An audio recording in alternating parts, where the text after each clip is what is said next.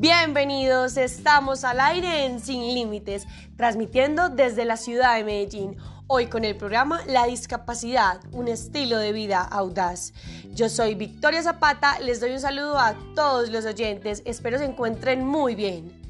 El objetivo de esta serie Sin Límites es dar a conocer a diferentes públicos la vida de pacientes con amputación desde la voz de Santiago López Tamayo, un hombre con amputación en su pierna, que nada de ello le ha impedido ser feliz y disfrutar de un estilo de vida audaz.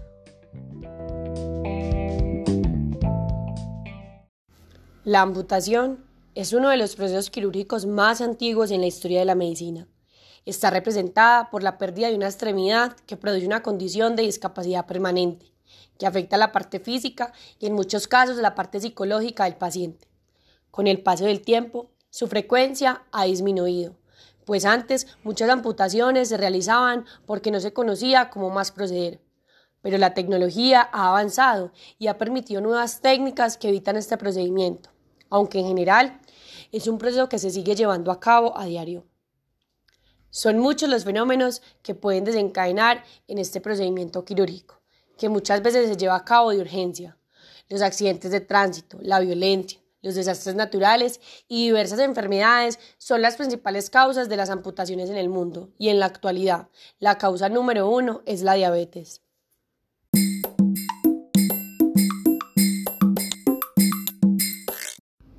Ahora sí, sin más preámbulos, escuchemos la historia de Santiago López.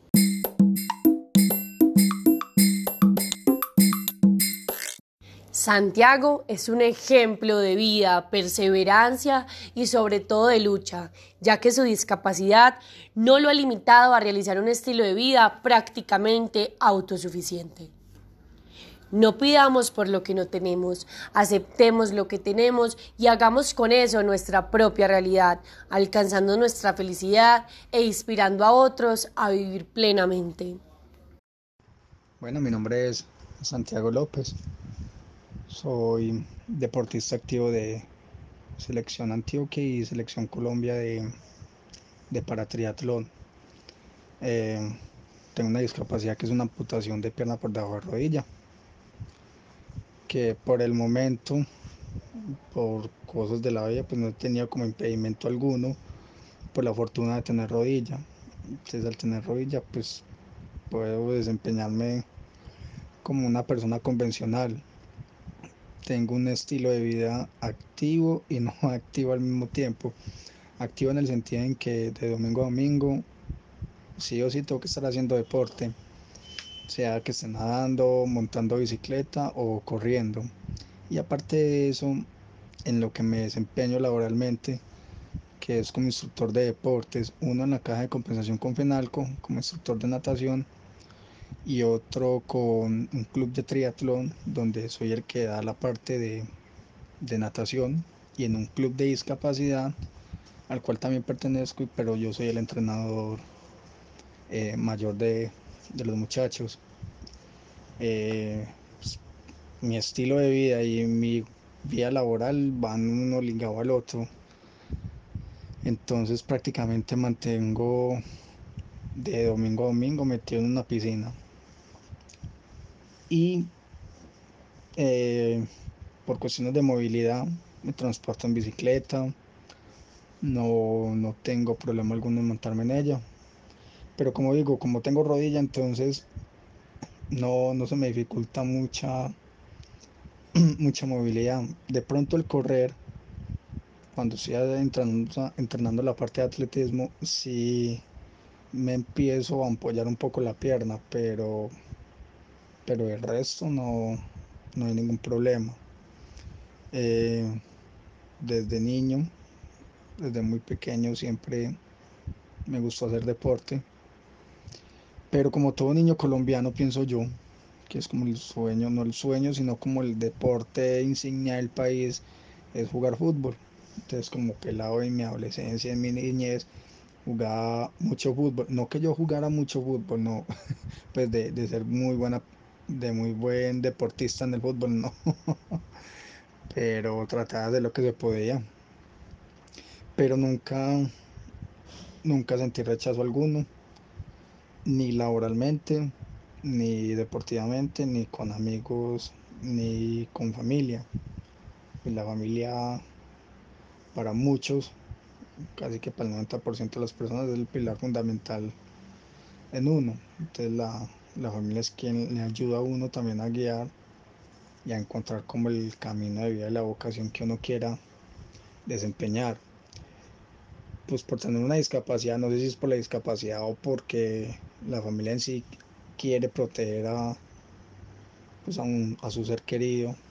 No, no es que cohiban, pero sí son con muchas precauciones ante cualquier cosa que uno pueda hacer. Eh, anécdota crucial, un día me, me dio por hacer torneos de aguas abiertas y debuté yendo a Cartagena. Pasé de nadar de piscinas, ahora nadar en, en lagos, eh, represas y, y, en el mar. Y debuté en Cartagena nadando eh, 3 kilómetros, 3.000 metros en un nacional de aguas abiertas. Y claro, no faltan la recomendación de la familia y el susto. Pero yo dije, pues, ¿qué irá a pasar uno allá? Bueno, y si se muere uno, muere feliz, dirá uno. Pero, pero ya, eso es como, como la parte de la, de la anécdota. Lo otro es que por cosas de la vida, siempre que me meto a hacer algo, me resulta eh, los implementos o el material necesario para poder yo desempeñarme en lo que quiero. No me resulta el mismo, pero si en el camino, en el proceso me va resultando. ¿A qué me refiero con esto? Cuando empecé a hacer triatlón, pues yo solamente sabía nadar y la bicicleta pues la tenía como transporte como transporte público, como transporte mío. Pero no, no es lo mismo eh, andar en la ciudad en bicicleta que entrenar ciclismo. Y por cosas de la vida, cuando empecé a hacer triatlón, eh, lo más caro era conseguir una pierna. Y por cosas de la vida, la pierna me llegó. Yo te digo que de bolsillo mío hacer unas ajustaciones para que la pierna quedara acorde a mí.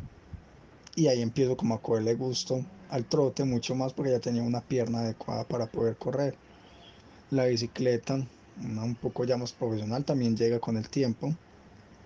Pero, pero uno siempre le saca el disfrute a ese proceso de cómo va evolucionando uno de menos a más y es bonito ver como todo ese proceso. Así también pensé en natación. Natación empecé con una pantaloneta de baño y un gorrito de tela normal. No tenía gafas, si me impulsaba el muro la pantaloneta se me caía y quedaba casi que, que desnudo. No quedaba desnudo era porque yo me agarraba la pantaloneta, pero bueno. Pero nunca, nunca me sentí mal por lo que yo tenía y los otros tenían cosas mejores que yo, no ni los envidiaban, ni nunca decía algún día yo tendré lo de ellos, no. Como, como muy tranquilo y como muy metido en lo que, como en lo mío.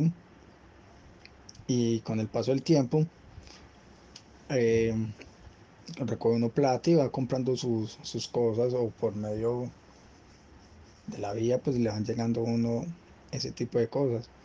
Lo que me refiero es que todo va como en un proceso Así empecé en natación, ya llegué como en atletismo, ya llegué como en ciclismo.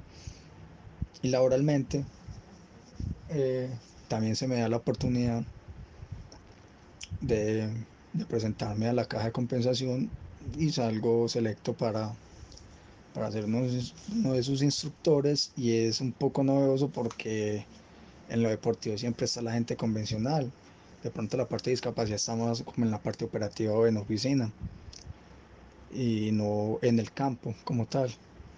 Entonces es como un poco novedoso para la caja que yo esté como trabajando con ellos y que siento y, y creo que hago bien las cosas al enseñarle a, a los niños, bebés y adultos a, a cómo nadar.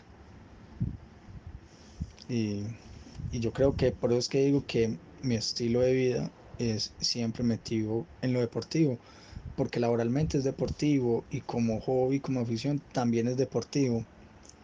Entonces es como bonito eso.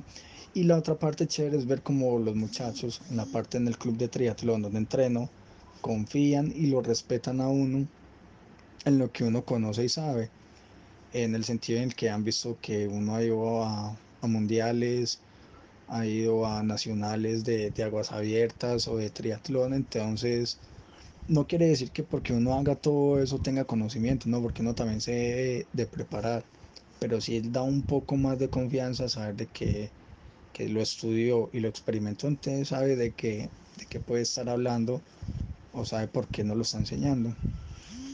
Entonces por parte de los muchachos de, de triatlón es bonito porque lo respetan a uno en ese, sentido. De resto yo soy una, una persona, como se dice en Medellín, muy papeleta, muy fastidioso, muy tomar del pelo, muy de la recocha, de burlarse del otro, pero sin ofender. Y con los muchachos de discapacidad, con otros, y nos, ya las charlas de nosotros son un poco más fuertes eh, pero porque son charlas entre nosotros, no lo vemos fuerte, la gente lo sí lo ve fuerte, es como, como con lo que pasa con los negros, un negro le puede decir a otro negro, pero vaya que una persona blanca le diga a un negro negro, pues ya es un poco como más de ofensa. Entonces creo que también pasa eso como en el mundo de la discapacidad. Y ya ahí les dejo como un poquito de lo que, de lo que soy yo, lo que me dedico y hago actualmente.